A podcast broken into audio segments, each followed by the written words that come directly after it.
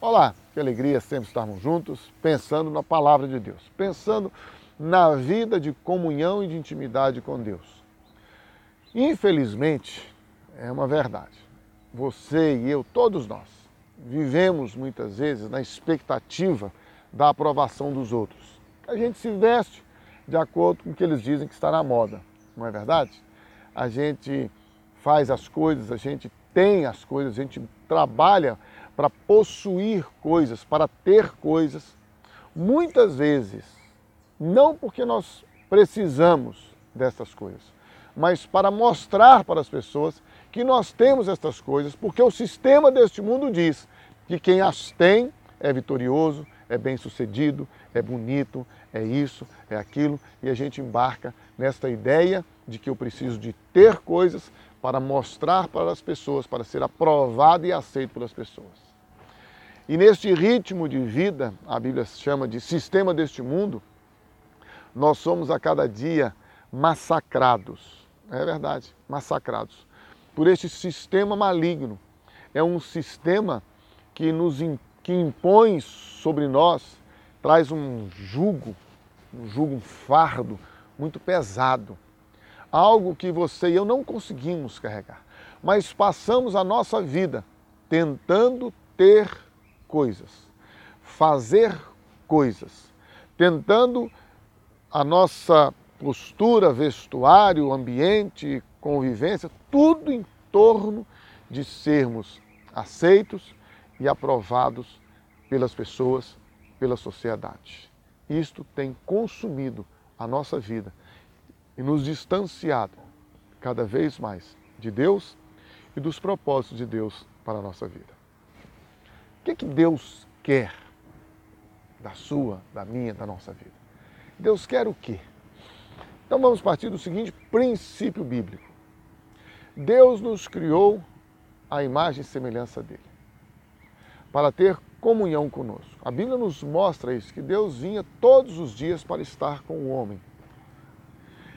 Se você e eu fomos criados para ter comunhão com Deus, nós não precisamos nos preocupar com outra coisa senão isto.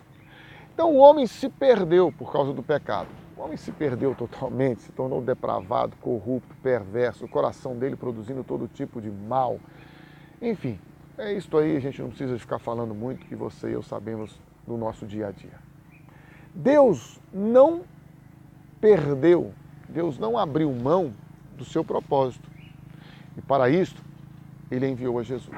E para que, que ele enviou a Jesus? Bem, você e eu já sabemos que Deus nos criou para termos comunhão com Ele. O pecado, a desobediência, a incredulidade na palavra dele, nos separa dele, nos distancia dele. Mas Deus, mesmo você e eu, sendo incrédulos, perversos, corruptos e rejeitando a Ele, Ele não desistiu de nós, porque Ele nos ama. A Bíblia diz: Deus prova o seu amor para conosco. Deus amou o mundo de tal maneira. Deus nunca desistiu de nós. Deus não desiste do homem. O homem desiste de Deus. Deus nunca desiste do homem. Então, Deus não desistindo de nós e tendo como propósito criacional a comunhão conosco, ele envia o seu filho Jesus para nos transformar, para nos libertar, para nos dar vida nova. Para quê? Para que agora o Espírito Santo dele possa habitar dentro de nós e você e eu possamos então ter novamente intimidade e relacionamento com ele. Ou seja, Deus nos criou com um propósito. O pecado quebrou temporariamente este propósito. Deus não desistiu de nós, não nos abandonou. E a prova disso é que ele enviou a Jesus. Deus enviou seu Filho ao mundo, diz a Bíblia. Ele enviou. Não fomos você e eu que adquirimos o direito de falar, Deus envia o teu Filho. Não, é dádiva, é dom, é graça, é bondade dele. Ele enviou o seu Filho a nós. Para quê? Para que todo que nele crer não pereça, mas tenha vida eterna. Para nos libertar. Libertando-nos do pecado, ele pode agora permitir, ele pode agora dar a você e a mim um novo coração, um novo espírito e colocar dentro de nós o Espírito Santo. E assim, através do Espírito Santo habitando em nós, cumpre-se o propósito de Deus de que você e eu vivamos em comunhão com Ele. Se você deseja viver esta comunhão com Deus, a paz que você e eu tanto buscamos, ela só se torna real quando Ele, Deus, habita em nós através do Seu Filho e do Seu Espírito.